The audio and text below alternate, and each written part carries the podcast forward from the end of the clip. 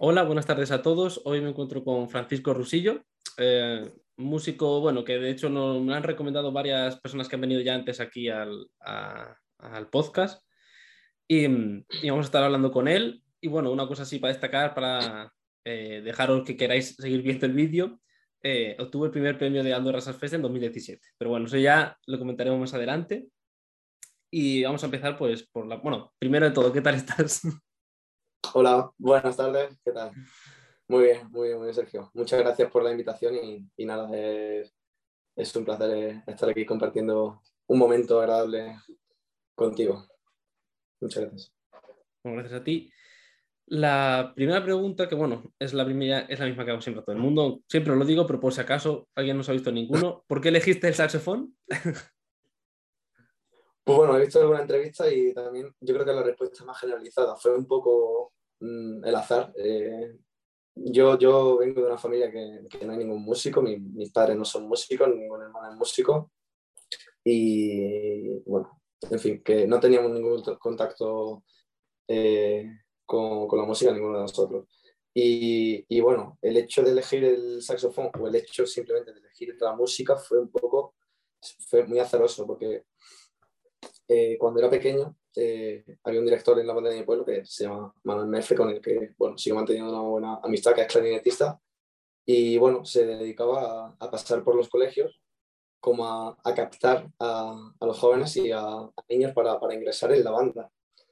Y, y, bueno, pues pasó por mi clase, yo recuerdo que estaba con mis amigos, y levanté la mano, tal, y, bueno, al final te das cuenta cuando ya pasan los años que una decisión que, que tomas con ocho años que te cambia el resto de, de, tu vida.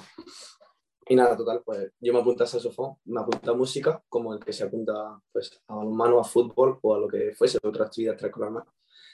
Y, y nada, luego mmm, recuerdo que fui a, a, la escuela de, a la escuela de música, a la, a la reunión de, antes de entrar, y, y bueno, pues eh, vi la lista de instrumentos entre los que estaba eh, el saxofón, sobre todo de viento, de, de cuerda no había.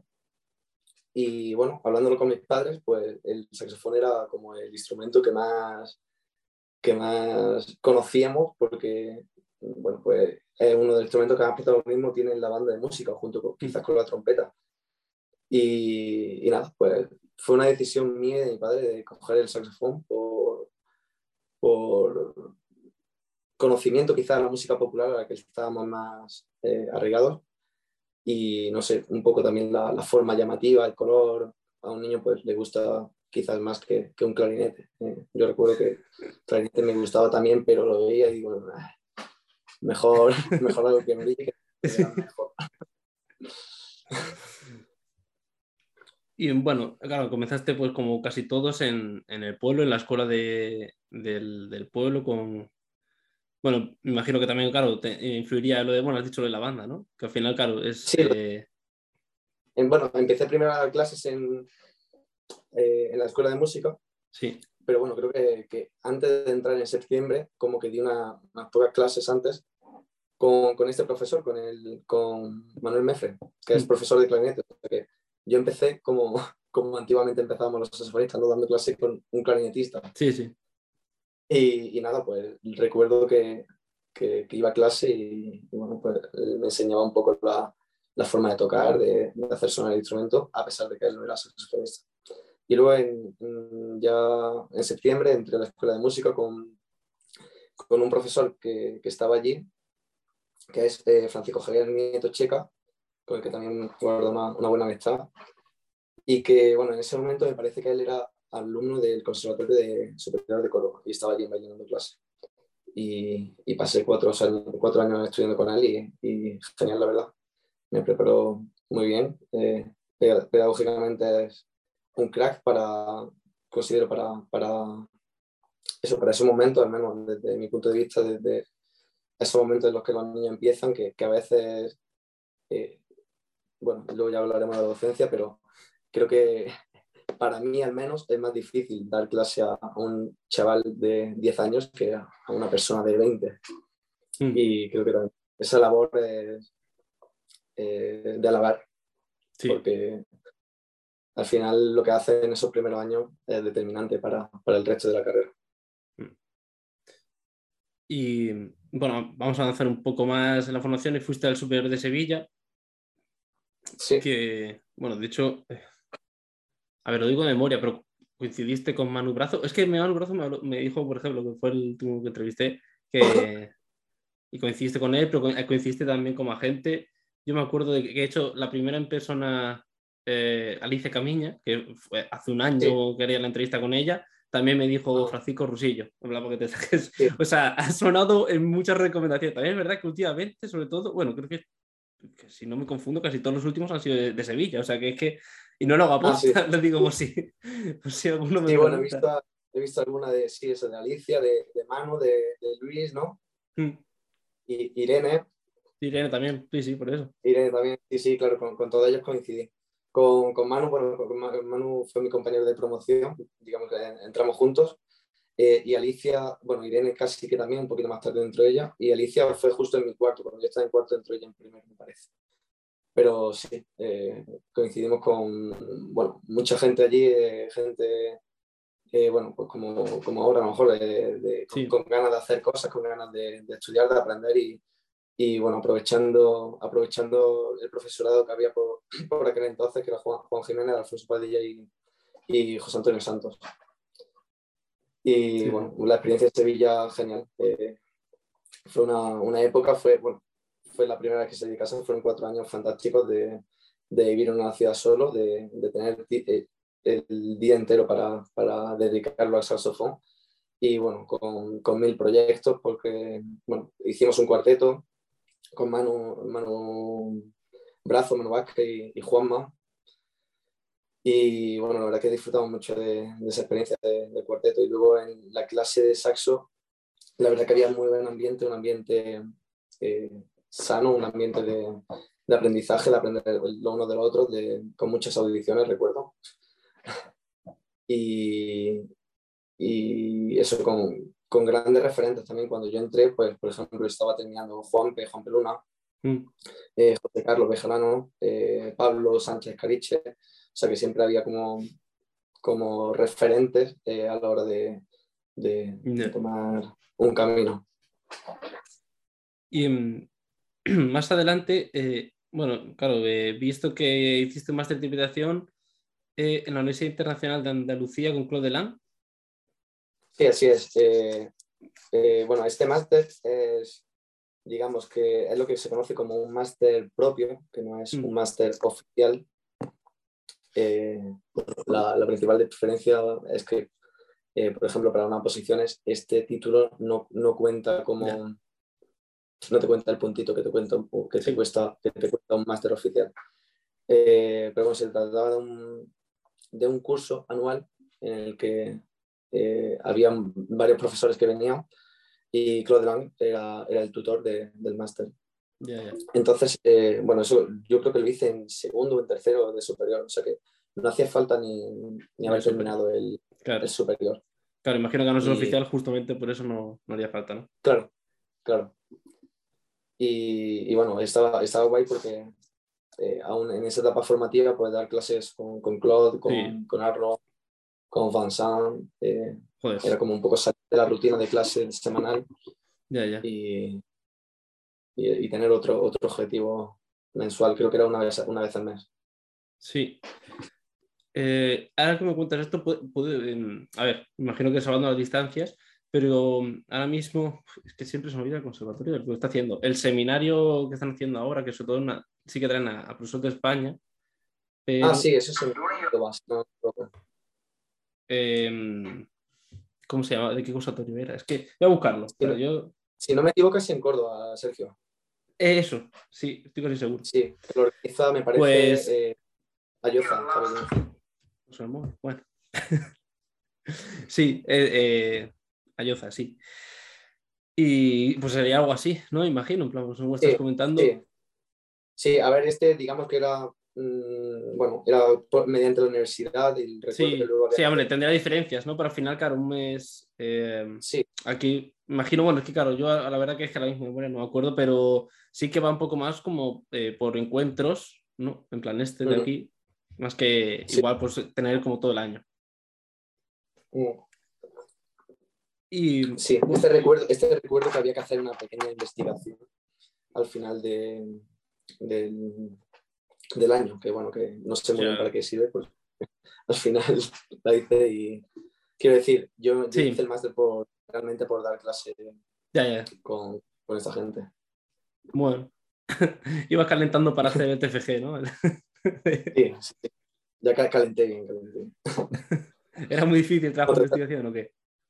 El trabajo de investigación, pues creo que lo hice sobre una pieza que, luego la incluí también un poco en mi, bueno, lo, aproveché, la incluí en mi, en mi TFE, que era Amour de Stockhausen para saxofón soprano solo, que originalmente era para, para clarinete, y que no se conoce tanto y como Infraushat, por ejemplo, y que, pero es una pieza muy, muy, guay, muy interesante a trabajar. Yo no, no, la conocí, la verdad. Imagino, bueno, claro, al, no estar eh, como ser más repertorio que ¿no? Mm, por esa razón, igual, claro, no están tocada ni por Saxon ni, ni conocida igual. Claro. Bueno, igual que yo soy un delegado y no la conozco y, aquí todo el mundo está escuchando sí. No, no, no, no, no, no, se conoce, no se conoce. Pero me parece que está incluso editada por, por la editorial Universal, me parece que la, la trabajó Julian Petit con Stockhausen. Y en 2016, claro, continuaste eh, ya acabando la etapa en Sevilla y estuviste con Masán David. Sí, yo terminé en Sevilla en 2016 y hice las pruebas en, en Versalles en el verano de 2016. Así es. Em, bueno, no sé si eh, puedes dar un poco tu opinión sobre, eh, sobre todo Vincent David y sobre todo yo me estuve fijando em, eh, hace unas semanas o como la figura que es él ahora mismo, que siendo todavía joven, o sea, yo creo que está aportando al mundo del, del saxofón una cantidad de, de, de, todo, o sea, obras eh, súper complejas que, sobre todo, bueno, al final se tocan mucho en el Andorra Jazz Fest, pero que salen de allí, o sea, más tarde, en plan como ha sido en Nueva Ardente, por ejemplo. Y, y, claro, o sea, es una persona que es ahora mismo, mm, yo vamos, va a acabar, lo compararía a los Days o algo así cuando acabe, porque es que si sigue, me refiero, al final es bastante joven, o sea, no, todavía le quedan muchos años. Y, y para mí es una figura de eso, de 10, y además tiene, o sea, es una, eh, una calidad de, de, músico también impresionante. No sé cómo será el profesor, porque yo tuve una masterclass con él, pero fue hace tantos años que vamos, que, hemos cambiado él y yo, ¿sabes? O sea, se fue el primero profesional, o sea, que no sé, no creo ni cuántos años tendría yo. Ya. Pues bueno, eh, mi, opinión sobre Van pues, eh, todo lo que diga se, se, queda corto. Para mí él es, él es un genio, mm, vamos, con, con mayúsculas. Eh, a ver, yo, yo lo conocí también, pues eso, en cursos, en, en Andorra lo conocí, algunas veces que vino a, a Utrera a, a, dar clase. Y bueno, pues a mí siempre me había encantado, yo estaba enamorado de su sonido, de cómo tocaba el soprano, del alto, de, de, él como intérprete. Es decir, mm. pues es la típica persona que cuando eres, tienes 16 años, dices, yo quiero tocar como él, ¿no? Y, y claro, eso está muy bien, ¿no? Pero luego ya pasa, pasa el tiempo, voy a estudiar con él y, realmente lo conoces y, te das cuenta que sí, es muy buen intérprete, pero además es eh, un músico, ya, ya mm, quería decir, bueno, es buen saxofonista, pero además es un músico brutal, tiene una sabiduría, eh, conoce todo de lo referente musical y, luego también es un artista, un artista con mayúsculas, eh, ya fuera de la música, eh, controla todo tipo de disciplina artística, te inspira te, y te, motiva, ¿no? Como, como profesora a, querer siempre más, a querer buscar, a, querer ser mejor, buscar nuevos caminos. Y yo lo que siempre, si lo tuviese que, definir con una palabra, lo defino con eh, creatividad. Él es muy mm. creativo, tanto para interpretar como para, para componer, para cualquier cosa. Y creo que eso es lo que él busca en, en los alumnos que tiene y lo que, y lo que yo principalmente aprendí de él, ¿no? además de muchas cosas pues, en referencia al saxofón, pero siempre como la, la, la necesidad del, del, intérprete, del músico como intérprete y como artista de, de, buscar cosas nuevas, nuevos caminos, nuevas formas de interpretar, eh, nuevas ideas, nuevas relaciones con, con, pintura, con literatura, con pensamientos, con, con todo. Y realmente es, es inabarcable. Tú, tú, al final llega un momento que sos, puedes admirarlo y, y esforzarte por coger un poco de, todo lo que de todo que te lanza como enseñando. enseñando. Y, mm, es que además, yo sí, se nota eso, que es una persona Además, porque siempre le, que le, le, le, ves, le ves sonriendo. O sea, no sé si, imagino que durante todo el día habrá días que no, pero, o sea, como que cuando le estás viendo siempre, como que siempre está sonriendo. Y como que por sí, eso sí, te da mucha alegría, ¿no? Sí, él es muy. Bueno, quien lo conozca sabe que es muy, muy cachondo, ¿no? Como, como diríamos. Sí. Eh, amicalmente, ¿no? Eh, y no sé, una persona con un sentido de humor también muy. Muy. que sabes que a veces pues asociamos a un intérprete o a alguien de un prestigioso músico de, de música clásica con, con alguien serio, alguien yeah. reflexivo, alguien atormentado a, sí. a lo Beethoven. Que van más bien a lo, a lo Mozart. A, a, más más, más sí. niño, niño prodigio. Sí, sí, totalmente. Mm.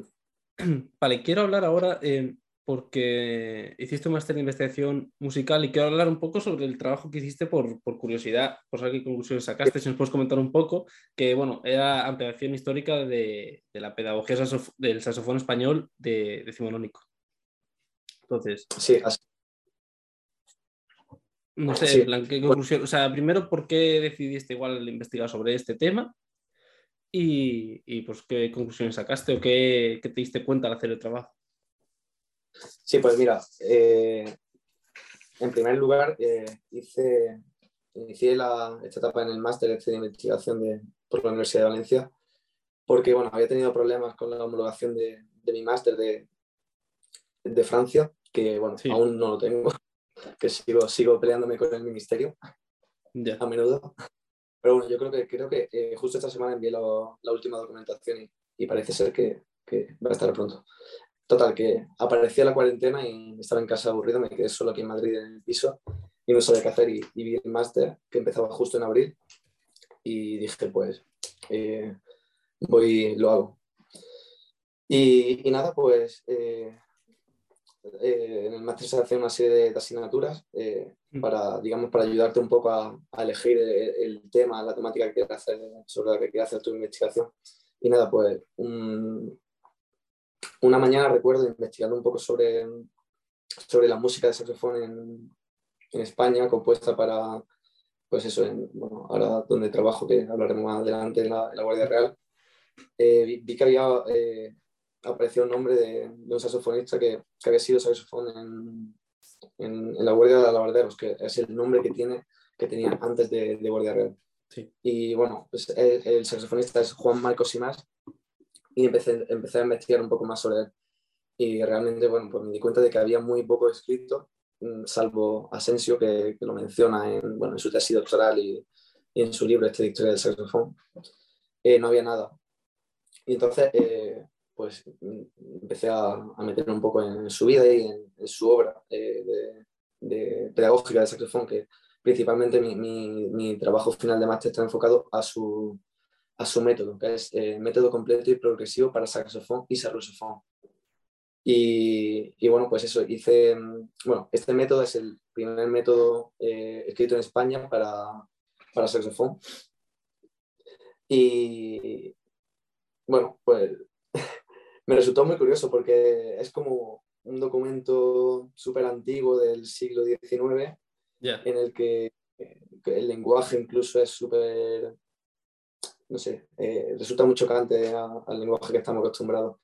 Y luego me di cuenta de que había una música que, que, era inédita, que no se conoce nada y que era, era fabulosa. Era, bueno, son 10 fantasías para dos saxofones que están, están escritas para saxofón, pero sobre motivos de, de ópera.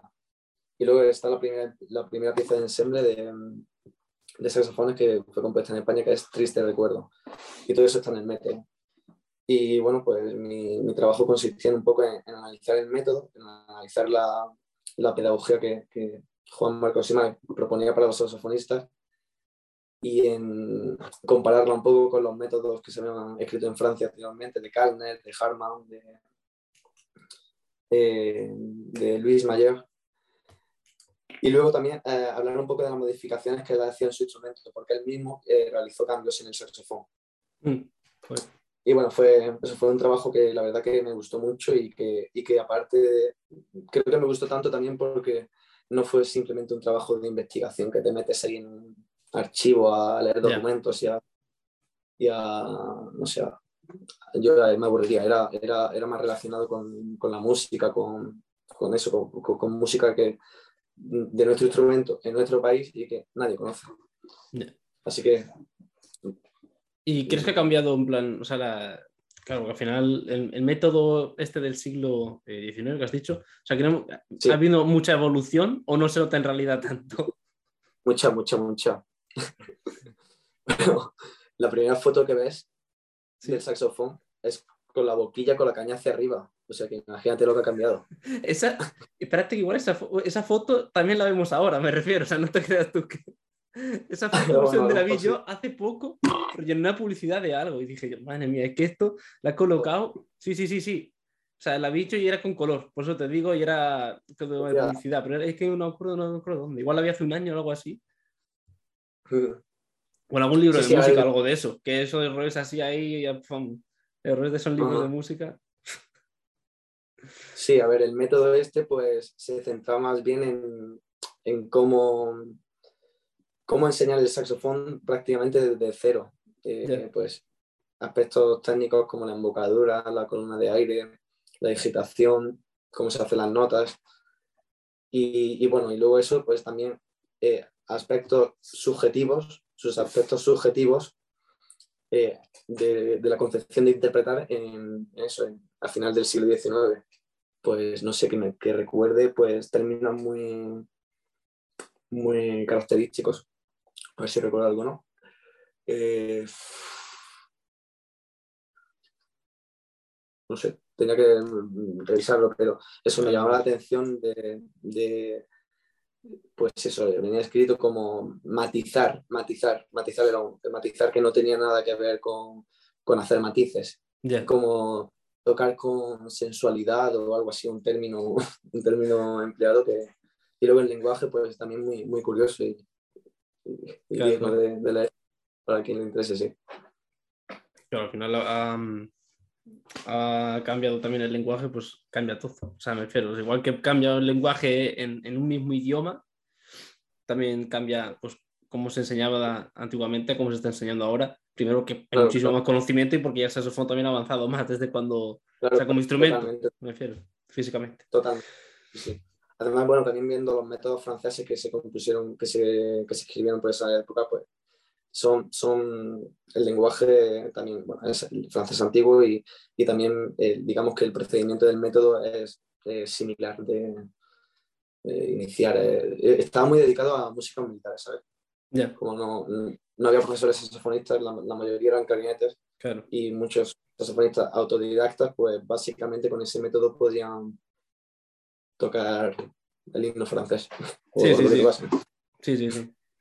Bueno, vamos a seguir hablando y vamos a hablar ahora de lo que te bueno, lo que he anunciado un poco al principio de, de la entrevista y es eh, que obtuviste el primer premio en el Andorra Sax Fest del año 2017. Entonces, eh, te dejo que cuentes lo que quieras sobre el concurso, sobre eh, cómo fue tu experiencia allí, así que da lo que, lo que quieras. Muy bien, pues bueno, yo he estado, estuve dos veces en Andorra, tres con, con el concierto y bueno, la verdad que ha sido, ha sido una experiencia fantástica, tanto, tanto la primera vez que participé en el concurso, en 2015, como, como la segunda, 2017. Muy diferentes las dos, pero, pero ambas muy gratificantes.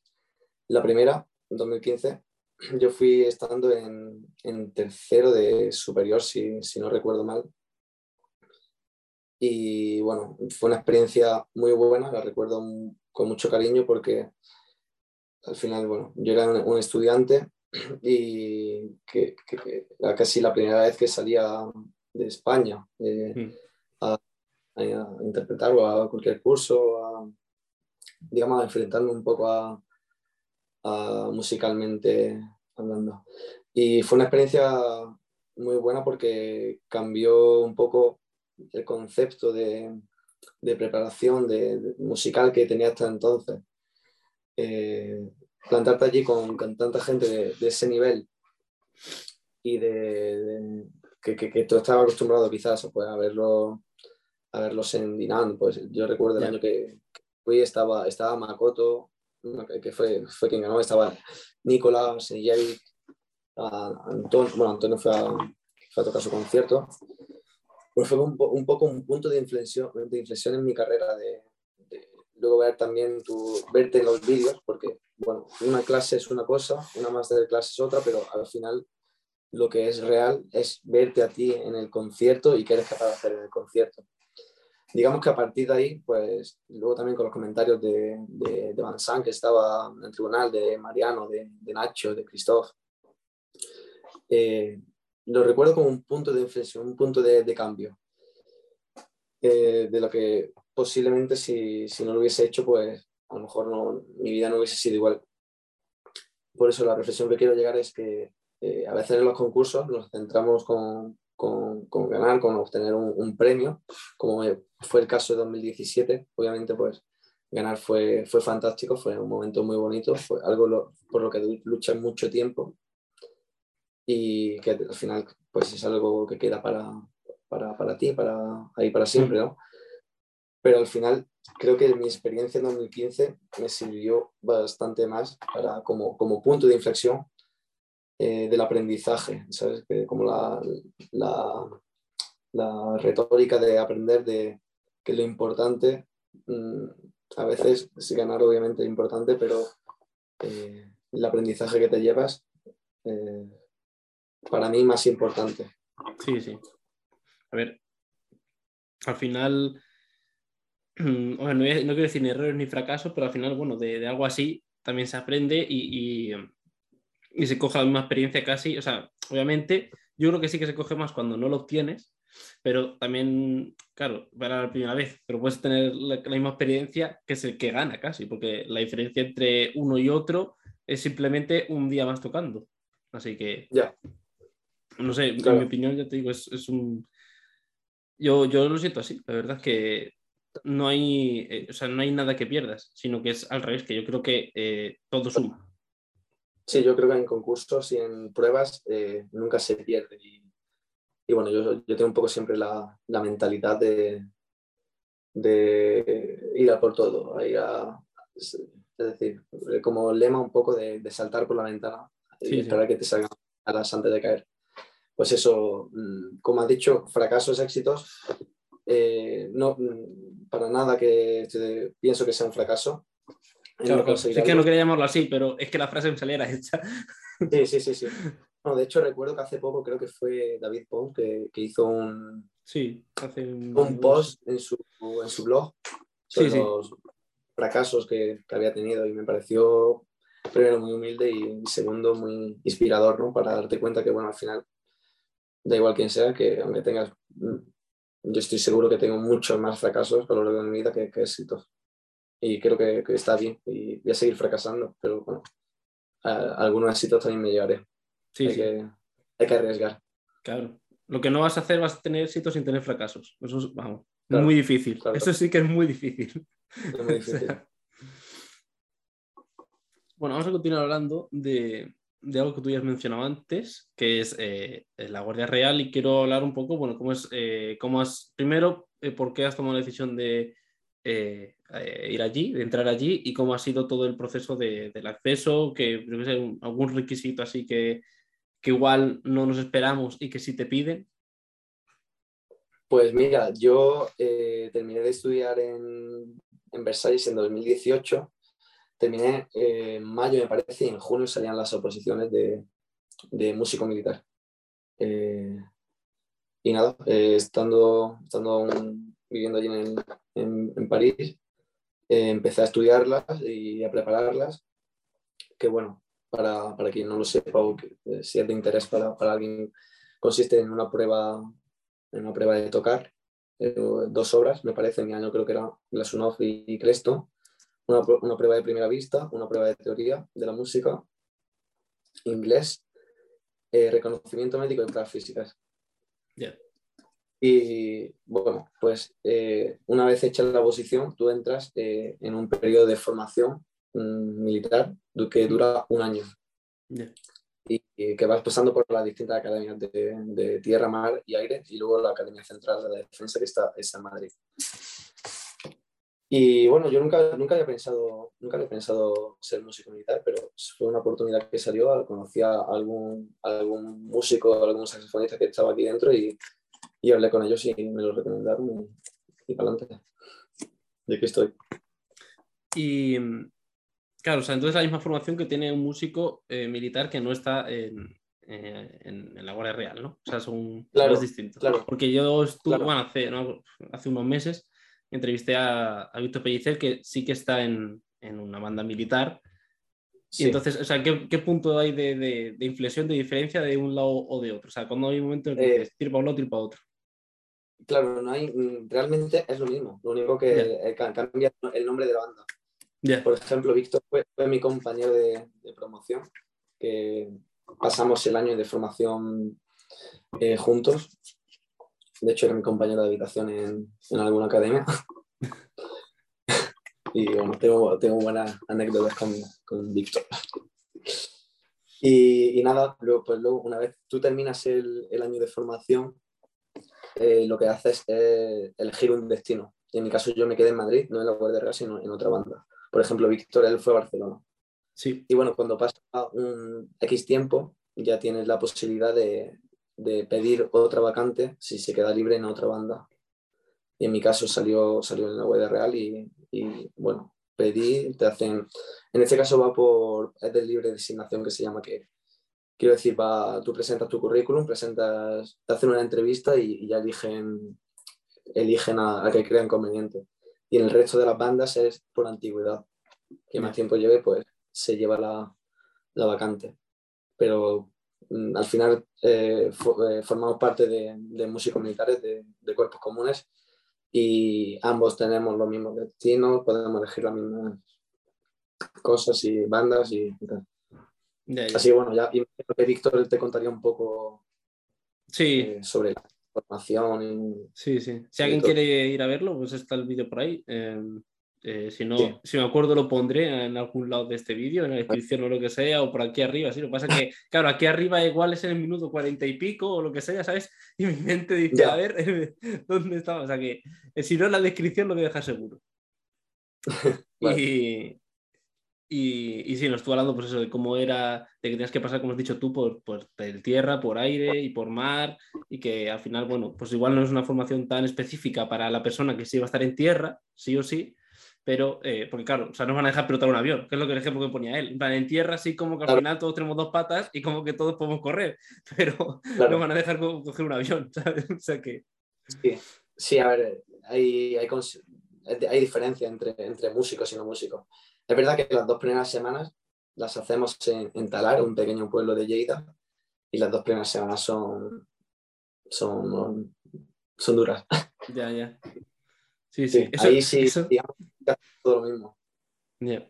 Sí, sí. Eso, o sea, lo que acabas de decir me recuerda a la, a la serie que, bueno, que ahora está, se puso de moda, la de los Geo, que es lo mismo, que estaban, bueno, ah. que no, es lo mismo, a ver, me refiero, vamos a salvar distancias, me refiero, que no, digo, es lo mismo en cuanto a dureza, que para ellos lo mismo, los tres, las primeras semanas era lo más duro, además tú ves la serie y que te das cuenta de que, es lo más duro, y lo hacen, man, o sea, al final en los geos que es como, son los mejores policías, los que van allí, sea, ya han pasado un examen, pero es que encima de allí, de los mejores de los mejores, solo quedan los mejores de los mejores de los mejores. Y la única manera ya. de hacer eso es empezar a, a, que la gente se vaya yendo. Y lo mejor es al principio los maduros, para que la gente que dice, si no aguanto esto. Ya, sí, pues he visto sí. un capítulo. Y, y, bueno, salva, como tú dices, salvando las distancias, a veces me recordaba un poco a, a eso. Obviamente a nosotros no nos metieron en un río de noche como creo que Claro. Sí, sí, sí, sí. no, en el Tajo. Pero bueno, sí es verdad que psicológicamente pues es duro, duro. Sí. Y, A mí me mm, vino un poco bien- me, me vino bien porque como que fue un año de desconexión del saxofón ya. que llevaba pues, porque- toda la vida y es como te das cuenta dices hostia hay más cosas eh, que, que la vida es más que, que esto Claro, claro, porque durante todo ese tiempo, claro, no, no, no coges eso ni un día.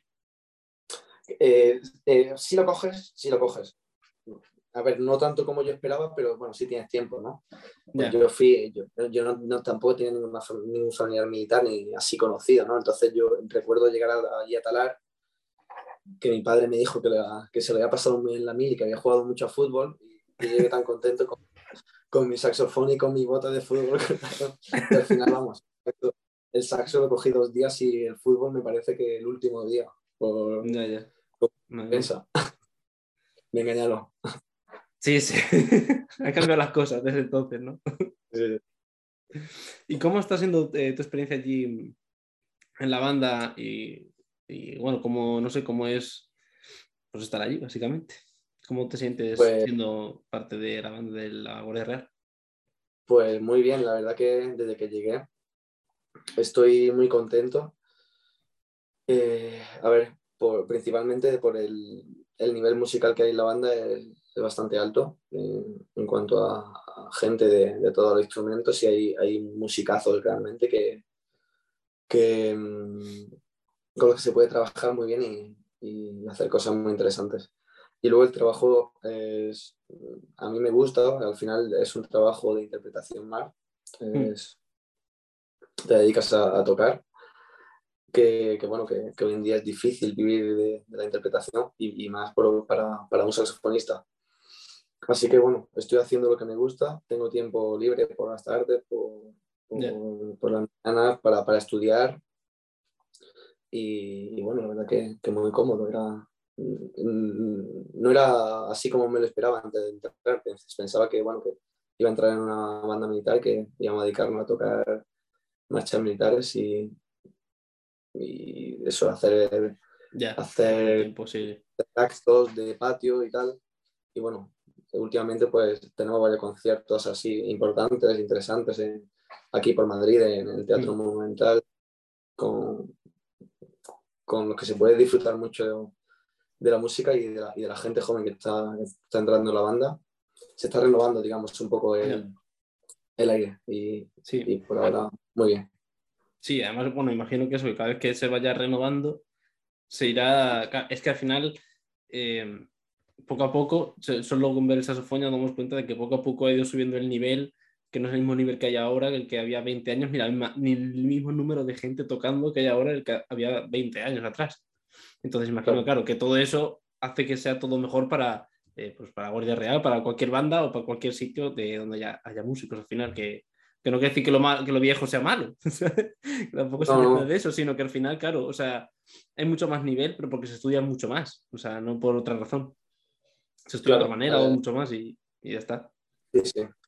Finalmente, bueno, el, el requisito de, de entrada en las Fuerzas Armadas es tener el título profesional. Y si te das cuenta, últimamente, pues toda la gente que entra, no solo que tenga superior, sino que tiene, tiene máster y tiene, Ya, tiene sí, sí. entonces aumenta mucho el, el nivel de, la, de las bandas. Verdad que antes, pues a lo mejor se concebía como una salida, eh, había, había más cosas, ¿no? Y era como, bueno, está ahí, sí, si puedo cogerlo, lo cojo, pero si puedo hacer otra cosa, la hago, ¿no? Sí, sí. Y ahora, digamos que es prácticamente desde que yo terminé, que superior lo terminé en 2016, hubo una oposición en Andalucía y, y poco más. Y esto sabes que es algo que, que está todos los años. Sí, sí, sí. Yo creo que es sobre Exacto. todo eso la clave. O sea, al Sí. final, eh, a la gente, bueno, si te gusta enseñar, tienes dos vertientes. Tienes, tienes primero que decidir a qué altura de nivel te gusta enseñar. Si te gusta en el superior, lo tienes muy, muy mal. Si te gusta en el profesional, está mejor, pero tampoco está mal. Y si te gustan los niños pequeños, tienes un montón de niños pequeños para darles clases. el problema Totalmente. es otra, otro tema como sean ya las condiciones de trabajo o cosas así, o si eres interino, si te pasas toda la vida de interino, cosas así.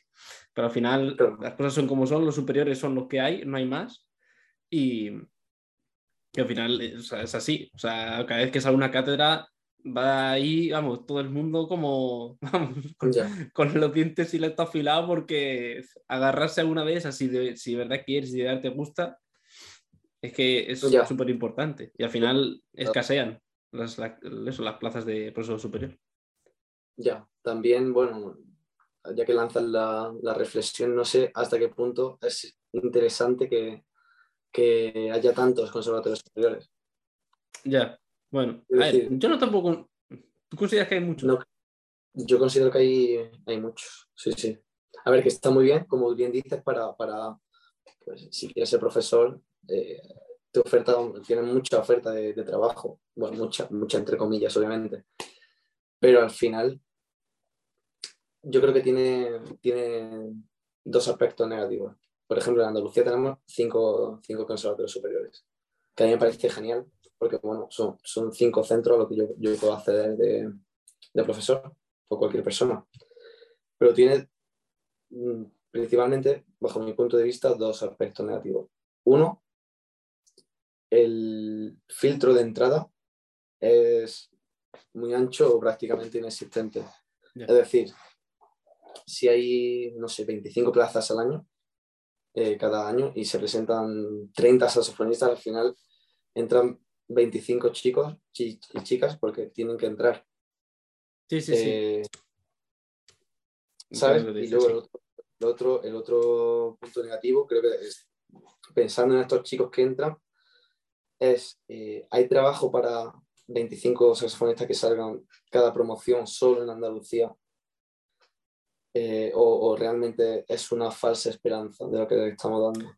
Eso sí que, o sea, eso estoy más de acuerdo con, con lo segundo tuyo que lo primero, porque yo, o sea, al final, bueno, yo he sido eh, más parte de gracias a que haya más conservatorios y más plazas, he podido entrar en uno, pero Em, por ejemplo, yo consigo y considero, así sin, con un poco de humildad, que he progresado una barbaridad en cuatro años, vamos, más que, o sea, pero no tiene nada que ver, en noche y el día. O sea, y eso no lo digo yo, me lo han dicho mucha gente, amigos, profesores, de ya no solo incluso el primer año, sino quitando el primer año del segundo al cuarto, porque el primero, eh, pues, bueno, el segundo, pues cambió muchas cosas y fue donde más se notó, y eso que hubo cuarentena, o sea que porque fue, yo estaré en cuarto, pues eso, mi segundo fue cuando vio la, la cuarentena, pero se notó mucho.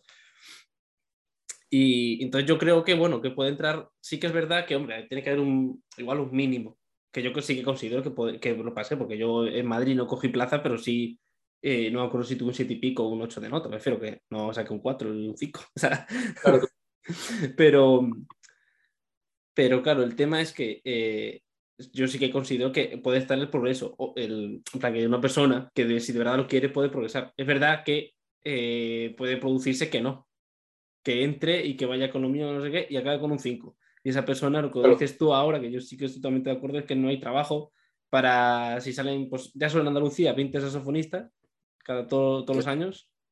Todos los años. Y a lo que yo me refiero con el filtro es que, bueno, al final eh, haciendo, haciendo mínimamente algo. Sí, sí, sí. Que, sí. Yo sé a qué te refieres, pero voy a formatizar. Va a terminar con, con el título que, que, vale igual que el tuyo y que vale, y vale igual que el mío. Sí, sí, sí. Sí, sí. Em, pero, bueno, eh, no, no, es, algo, es algo complejo, es algo no sé. Es, eh, porque también tiene la parte buena de que tiene que, que nos oferta puestos de trabajo. Y, puestos de trabajo en conservatorios profesionales y elementales, que bueno, que sigue un poco la rama descendente de, para sacar, para promocionar saxofonistas y músicos en general. Ya, ya. Sí, sí. Hombre, a ver, la verdad que estamos, o sea, eh, eh, o sea estamos hablando un poco igual de, de, Andalucía, que si por ejemplo comparamos, que es verdad que es una provincia más grande, es una comunidad autónoma grande, pero eh, autónoma no, pero una comunidad, es que me lío, Andalucía grande, punto. Andalucía grande y... y ya está. Tiene muchas tierras. No, pero me refiero comparando con Extremadura, que es donde yo estoy estudiando ahora, pues al final tenemos una aula muy pequeña. O sea, es que no se puede comparar ni con media aula de un conservatorio de allí. O sea, somos ocho en el aula y es el único superior en toda Extremadura. Sea, claro, tú me dices eso y digo, claro, yo pienso en Andalucía y digo, joder, pues igual sí que, claro, cinco conservatorios está, ahí sí, 20 alumnos cada año, sí, pero aquí piensas en Extremadura, todo Extremadura, que hay profesionales como tal contados, luego sí que hay igual eh, pues muchas escuelas o muchos pueblos que tienen las bandas que al final se, se preparan casi para sacar quinto y sexto, vienen aquí a hacer quinto y sexto, porque igual les pilla claro, están igual a una hora, dos horas de su casa y no van a estar todos los días yendo y viniendo a hacer profesional, no sé si se me entiende, pero, pero claro, luego eh, en lo que es el, superior son ocho plazas, sale todos los años una, dos, ¿sabes? En plan, este año pasado salieron tres y eran bastantes, o sea, me refiero que, o sea, y luego te pones a pensar en, en sitios como por ejemplo en Cantabria, que no tiene superior, ¿sabes? O sea, o, el que el, de, el Castilla y León solo está en Salamanca, que también es otro. Castilla Castilla Mancha solo uno también, bueno, Aragón solo uno. Bueno, digamos que Andalucía un poco la, la excepción, ¿no? Sí, a ver, no, que yo, o sea, entiendo que me dices también con lo de que hay eh, muchos, porque al final, por mucho que digamos, o sea, en España eh, nos movemos de todos lados y el trabajo es limitado, sacan 20 de Andalucía o sacan de aquí 3. Prefiero, o sea, va a ser que hace el mismo trabajo para todos, porque además de aquí eh, de aquí, bueno, ahora hay más, pero el año pasado éramos la mitad de Extremadura y la mitad de no. O sea que, bueno, este año creo que también, también estamos por ahí. ¿eh? O sea que, sí, de hecho sí. No, más. Este año estamos más de fuera que de dentro de Extremadura, de aquí estudiando. Entonces, al final trabajo sé que hay y yo sí que creo que, pues lo que estábamos hablando, que nos hemos ido, vamos, muchísimo, que lo de los militares está todos los años y al final es eh, un trabajo, bueno, igual de asegurado que el que puedes tener siendo profesor. Y si te gusta tocar, pues bien, y si y ya está, y no hay que darle más vueltas al tema, es que es más fácil y por eso está saliendo más, yo creo, porque la situación está como está, básicamente, no hay que darle más vueltas, si está mal, está mal, y, y una persona se tiene que plantear en su vida si va a querer estar en una escuela de música, no voy a decir mal pagado, pero al final no es... Hay cosas, ¿no? Todos lo sabemos y... Kilómetros y... Claro, haciendo kilómetros entre varias escuelas porque con una no da, o sea, y menos si eres saxofón, otro instrumento igual, pero si eres saxofón con uno no te da. Entonces haciendo kilómetros en coche para arriba, para abajo, tal. O esto que, bueno, al final pues no pierdes nada por presentarte, o sea, es una prueba más, o sea que... Sí, sí. Y, bueno, ya cada, cada año están entrando ya no solo el saxofón, sino en, todos los instrumentos, gente pues, muy, muy guay, que, muy preparada, que, que el nivel está aumentando mucho de, de cada banda y, y sobre todo de los ¿no? en, mi, en, mi, promoción había musicazos. Ya. Es que al final eso, o sea, si, si, mm, hay, si hay dificultades para estar en un sitio que antes era al revés, antes lo fácil casi que era poner toda clase en un, en un profesional o en una escuela o en un superior, porque había mucha menos competencia. Pero es que ahora mismo, o sea, hay un montón de saxofonistas eh, españoles que no están ni en España porque es que no, o sea, no hay trabajo, sea, Eso es la cosa como son. O sea, si quieres vivir de la música eh, o tocando o tal, es, es, muy difícil. O te lo inventas, que también está surgiendo muchas cosas así eh, de, de, de, gente que, bueno, inventando trabajo, me refiero. Al final. Sí, toman su propio camino. Claro. A lo mejor un poco más de cosas así. Pero al final, lo, lo, de toda la vida, pues eso, al final antes era lo que hemos dicho tú. Antes, pues eh, hago esto y si no, ya, ya sé que tengo esto de aquí. Y ahora está cambiando un poco más la cosa diciendo, voy a cogerme esto de aquí y a ver si puedo tener esto otro, ¿sabes? Sí, sí, sí. sí, sí. Eh, y bueno, ya después de esta pedazo de reflexión, vamos a ir avanzando más y ya eh, estamos llegando al final. No sé si quieres comentar algo de, de, de, que, de, uno, de tu futuro y de, de, algún proyecto que tengas.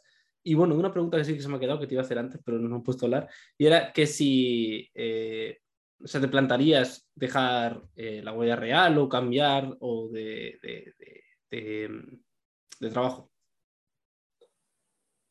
Pues pregunta difícil, ¿eh? Sí, sí. Es que se me ha ocurrido ahora mismo, no te voy a mentir.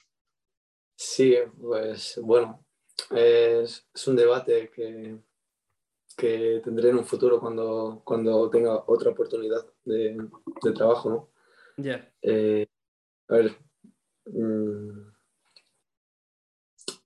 yo ya estoy, estoy haciendo una vida en Madrid y bueno, tengo mi vida, mi, mis contactos, me muevo por aquí y me gusta mucho la ciudad, estoy muy cómodo y en el trabajo estoy muy bien, se está creando un ambiente muy bueno y realmente pues creo que sería, sería difícil dar el paso, pero bueno, también mm, mi, mi sueño siempre ha sido ser profesor en, en un conservatorio. Y bueno, los sueños están para perseguirlos, pero bueno, también, también, también la situación. que comer. La, situación vital pues va a depender, va a ser la que determine el futuro. Ahora mismo, pues no sé qué decirte. Cuando llegue un momento, sí, sí. coges la y, y eliges. Ok, mm. y bueno, por eso, ¿algo de algún proyecto futuro y quieras comentar o, o algo así? Sí, pues bueno, ahora por Madrid estamos iniciando algún proyecto interesante. Estoy con, cinco, con cuatro compañeros, de, no, no de, la, de, la, Guardia Real, sí, bueno, son, somos todos músicos militares. Y de la Guardia Real está Isaac Verdú, que es saxofón barítono, compañero, y Alejandro Zamora Gumpao. Y luego de, de, otra banda de aquí de Madrid, pues Víctor Pellicer y, y Dani Sánchez. Estamos haciendo un, eh, iniciando un proyecto eh, de, para el quinteto de saxofones de música española, que estamos haciendo arreglos de, bueno, pues, principalmente de Albeniz, mm. eh, Turina y bueno, música, música del siglo XX española. Y, y nada, mm, como te he dicho, bueno, también eh, creo que he pasado mucho tiempo de mi vida enfocado en el saxofón y, y, por supuesto sigo, sigo trabajando, sigo estudiando, sigo, sigo haciendo cosas, pero también creo que es importante tomar otras vertientes, conocer otras cosas y, al final pues hacer cosas que a lo mejor he dejado de hacer demasiado tiempo por, por centrarme tanto en el, instrumento. Así que bueno, eh, ahora en, en enero me, me, gustaría, he echado la solicitud a ver si me aceptan, iniciar un, eh, un programa de doctorado aquí en la, Universidad Complutense mm. eh, sobre una, una, nueva disciplina, bueno, nueva realmente no es, eh, tiene unos 10 años o así, que, que, trata sobre la, investigación artística, que es sobre la investigación a partir de la, de la práctica musical. Y, y, nada, es algo que me interesa y como te he comentado antes con el, con el TFM, pues es algo que, que, me, que, que me apasiona que, que al final es un tema con el que vas a estar tres o cuatro años de tu vida y creo que si no te apasiona, al final sales de casa ya con, con, la, con rostro pálido. Sí, sí, sí. Sí, a mí cuando, eh, para decidir el tema de, de, mi TFE, que obviamente tiene que ver con una tesis doctoral, esto es un paseo comparado con una tesis doctoral, pero me refiero que, me, en plan, estuve hablando con compañeros tal, y me dijeron, una persona me dijo, coge un tema que quieras porque al final vas a pasar mucho tiempo leyendo sobre eso, escribiendo, meditando si está bien escrito, si no, si tal, si un artículo, si un libro, si no sé qué. Y otra persona me dijo, da igual lo que cojas, que al final vas a acabar hasta las narices. Eso es verdad, yo creo que sí.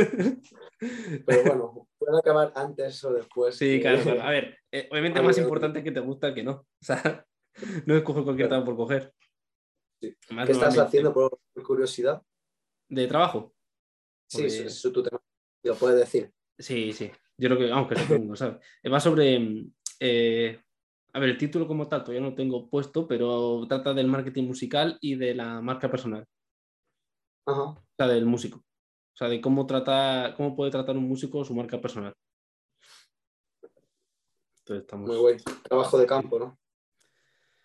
Bueno, sí, a ver, al final es un trabajo de investigación, pero, pero, pero sí. Pero entrevistas, ¿no? Sí, eh, sí, a ver, la parte de investigación la tengo más o menos pensada, tengo que darle vueltas, pero, pero sí, porque al final hay, em, hay muchas veces, aunque no lo queramos ver, eh, sí se está produciendo esto que hablo de, de, marketing y tal, porque yo lo veo, o sea, con gente dices tú, igual no tienes ni idea de que estás haciendo marketing o de que tu, o de que tu, intención igual no es hacerla.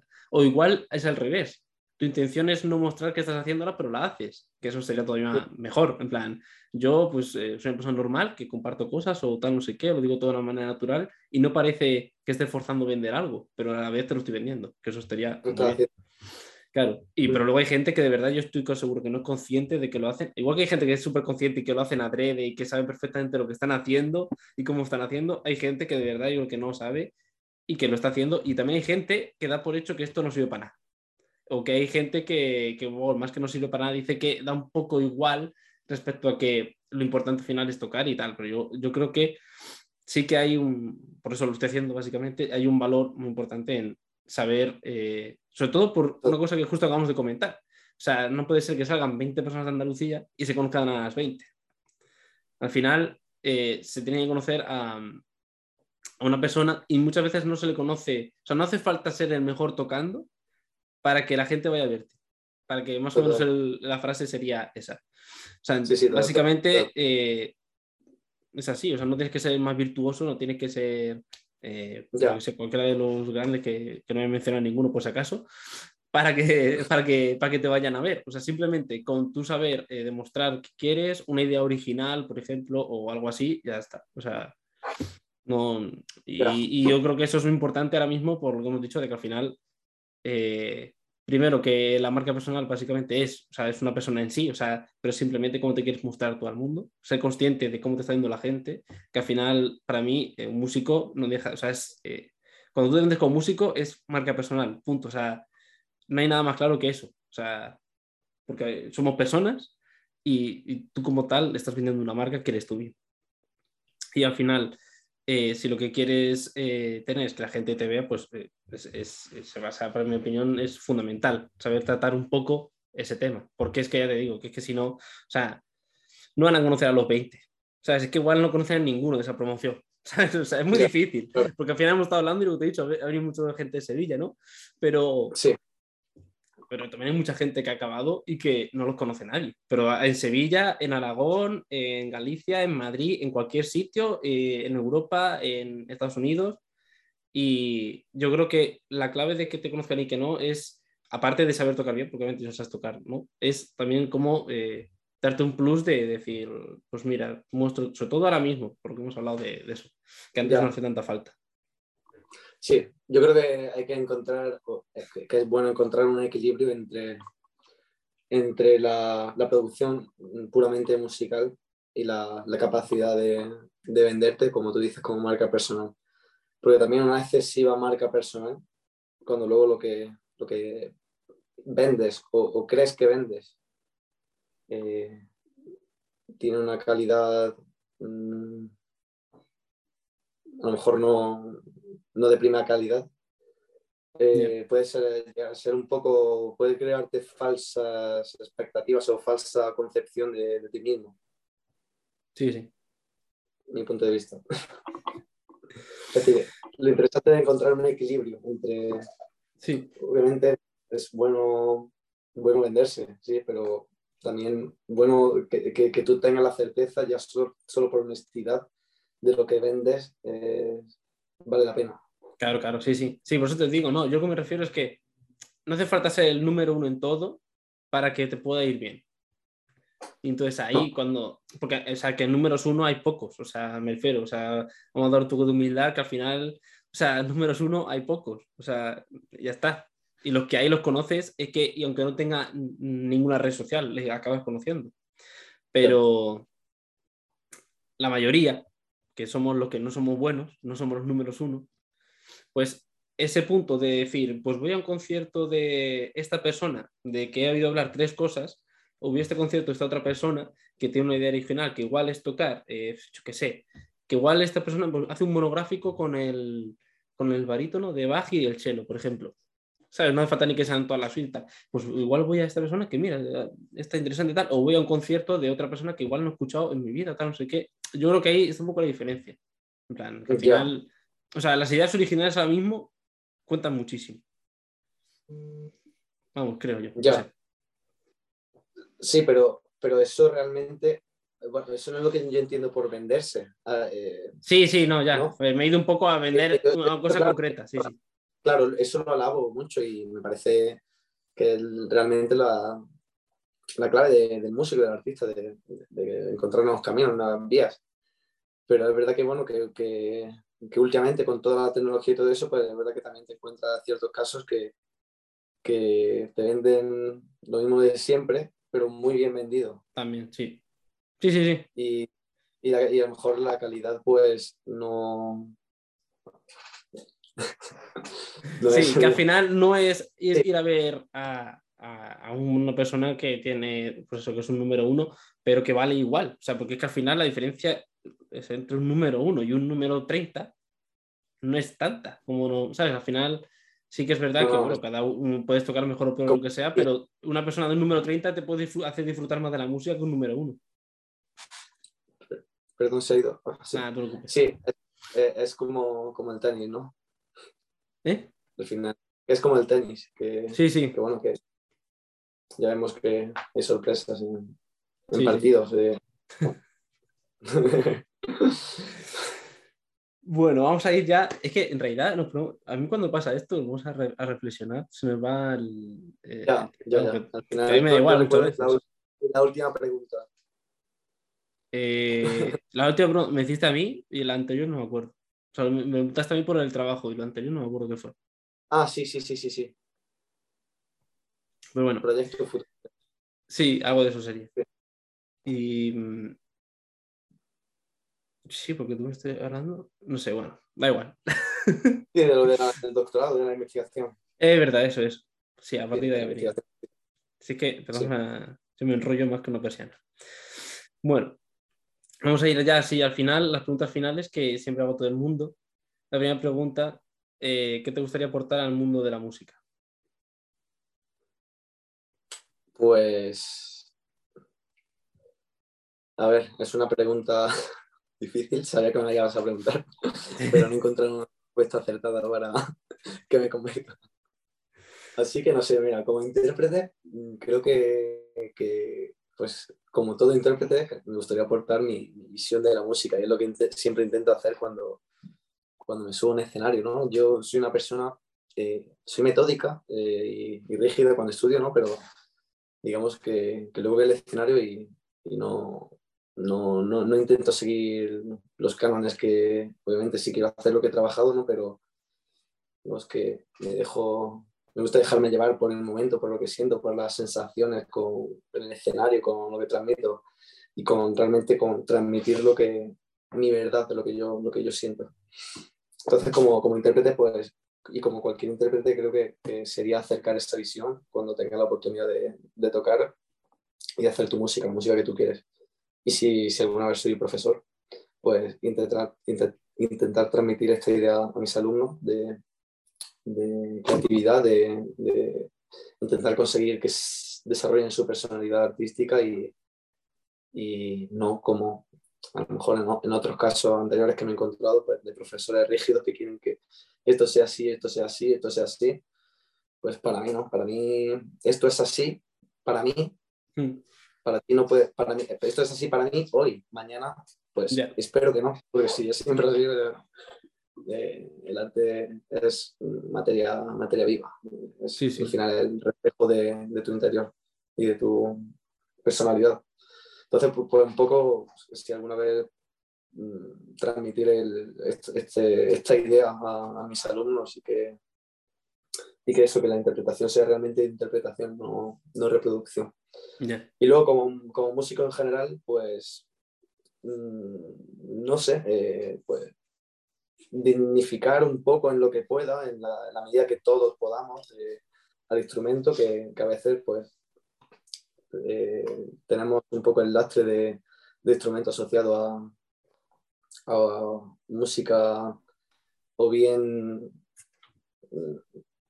o bien contemporánea, extrema, que como dicen que es de hacer pitidos de cosas raras de saxos. Obviamente tenemos repertorio así, ¿no? Pero, pero no es solo lo único que podemos hacer, ¿no? También podemos hacer otras cosas muy interesantes y ya no solo en el repertorio contemporáneo, sino en el, en el clásico.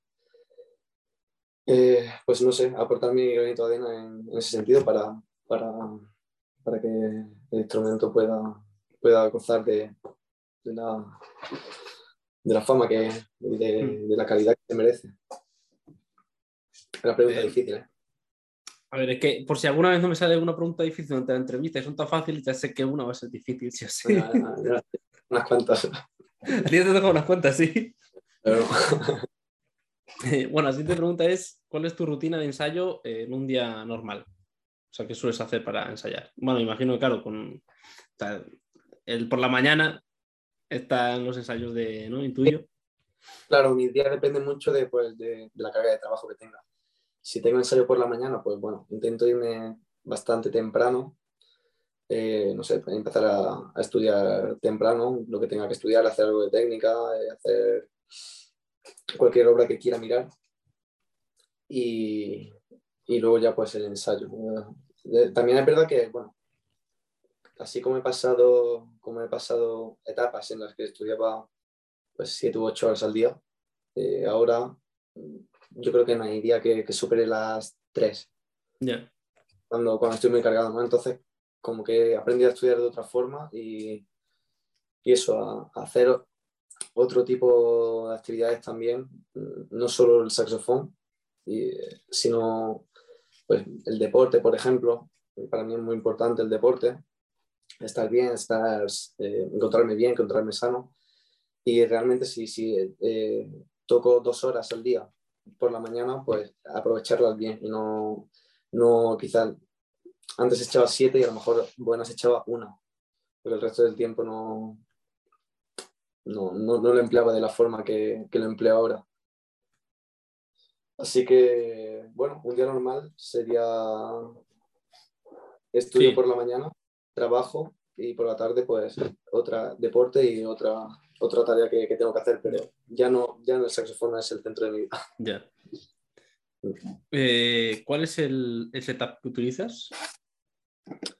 Pues eh, soprano tengo serie 3 eh, con Tudel de plata y concept. alto tengo el Supreme y toco con la Club de Lam y luego tenor tengo serie 2 y T20. Y barítono evito tocarlo. no te gusta mucho, tío. No, no, no, sí me gusta, sí me gusta. Pero no, es verdad que no, que no he tocado mucho. Ya.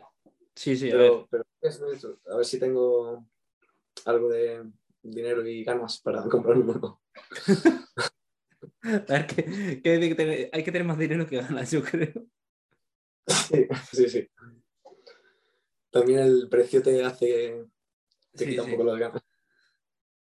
Bueno, yo la verdad es que tengo unos mecenas que se han portado muy bien. Porque compraron un barito en este verano, pero ya está. Ah, a disfrutarlo. Sí, sí, completamente, no veas. Y, mm, la siguiente pregunta es: ¿a quién te gustaría que trajese en futuras entrevistas? Pues, a ver, eh, también se que me iba a preguntar y digo, joder, tampoco es también es difícil, ¿no? Porque al final conozco a mucha gente que, creo que, que, sería muy interesante que trajese. Mm. Eh, no sé, eh, a ver, una persona que, que, me ha influenciado mucho y que creo que, que, es un musicazo, aparte de un buen amigo, creo que es Juan Peluna, que bueno, es, no sé si lo conoces, un, un año más que, mayor que yo, tiene 29 años y está dando clases en el Conservatorio de Jaén. Y bueno, me parece un, una persona, un músico también muy completo, mm. ya no solo como saxofonista, sino también como, como director, como, como profesor, como pianista, bueno, hace, hace mil cosas. Así que, bueno, me parece, me parece muy interesante. Ok. Y mm, la última es que tú me hagas una pregunta a mí. De lo que sea, ¿eh? no o sea, lo digo siempre, pero no hace falta que sea del saxofón como tal, pues de cualquier cosa. Vale. Ahora te la puedo hacer difícil, yo Sí, sí. La puedo hacer difícil. Ahora es cuando viene, claro, es que tenéis la oportunidad luego de poner a mí en piedras. No, no, voy a ser, voy a ser bueno, voy a ser bueno. Eh, no, a ver, me, me, interesa saber un poco, pues, eh, tu opinión como, como a, un, a un alumno de, del superior, que bueno, aunque yo acabé hace, hace recientemente poco, pero ya digamos que es como, como otra, otra dimensión, ¿no? Bueno, pues un poco sobre, sobre la composición actual para saxofón, sobre lo que, se, lo, que, lo que a ti te gusta interpretar, lo que se toca en tu, tu conservatorio y lo que te gustaría que se escribiese para, para el instrumento. Ok, vale. Esto, em, bueno, mira, pues Ahora sí que es verdad que obviamente eh, el saxofón y la música contemporánea va como muy de la mano. O sea, eso... perdón, perdón, perdón. El saxofón y la música contemporánea, que van muy de la mano. Porque... Y además ahora, claro, como es lo que se está componiendo en realidad. O sea, no, si tú das cuenta, nadie se pone ahora a componer un concierto eh, como eh, puede ser Glasnow o el Tomás, y me refiero un gran concierto con orquesta. O sea, no salen ahora. Y yo creo que falta, eh, en mi opinión, creo que faltaría un concierto así. Porque al final em, es muy fácil ser capaz de tocar todos los conciertos que hay de saxo, solo en el superior. o sea, eres capaz de montar todos los conciertos que hay. Entonces me parece que mm, falta más con, o sea, uno más. O sea, porque sí que es verdad que eh, o sea, se está comiendo muchísima música contemporánea, pero en realidad ahora actualmente em, cosas así clásicas de saxofón, que es que, claro, puedes componerlo hoy algo que del estilo de hace 100 años, ¿sabes? No hace falta irte a 100 años atrás, que el saxofón tiene poca historia, pero se puede componer ahora mismo con, con, con lo de antes. Y yo creo que faltan compositores como que, que sí, que, o sea, yo en plan música contemporánea pues eh, me gusta y, yo la apoyo totalmente y me encanta tocarla y, y, escuchar de vez en cuando, la verdad me gusta más tocarla que escuchar.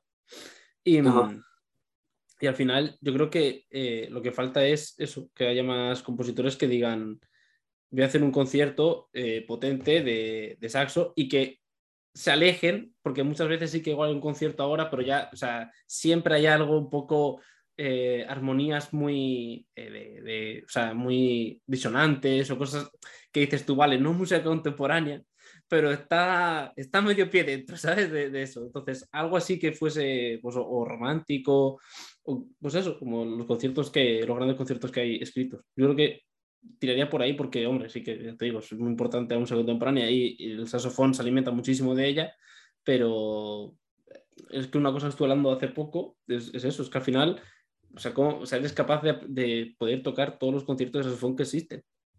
O sea, plan, los grandes me refiero, o sea, y, al final no hay tantos. O sea, te pones a pensar y er, eres capaz en cuatro años de montar todos, seguro. O sea...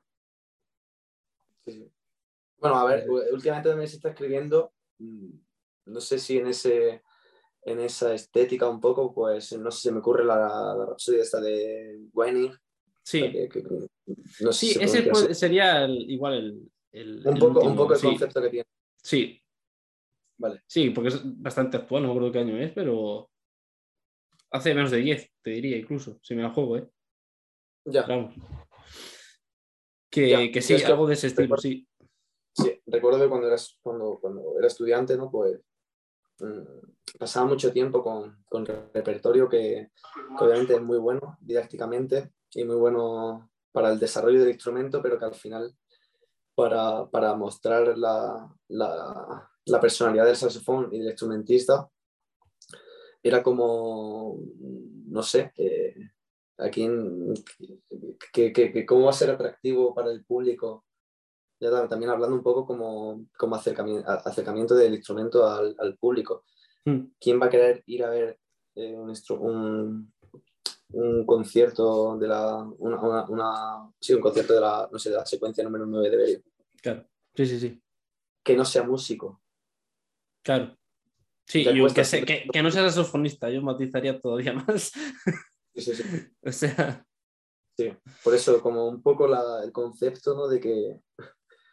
De que yo tenía eso, tenía cuando era estudiante, de que la música contemporánea, pues, era era compleja y que todo el mundo no podía entender y que si, no le gustaba era porque no la entendía. Que yo sí, a mí me gustaba, pues yo la entendía.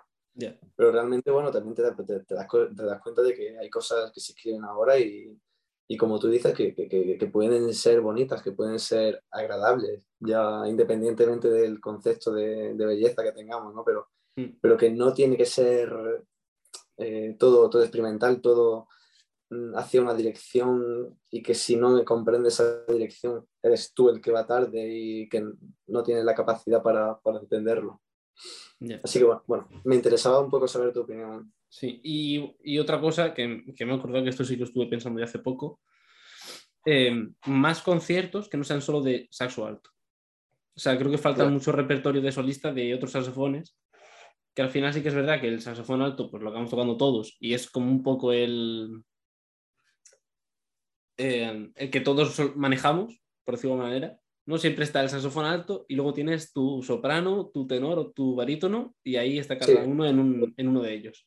Pero entonces me faltaría pues eso, más repertorio de, de, de- de esos saxofones, también de, eso, de conciertos, porque al final todos los grandes conciertos son de alto.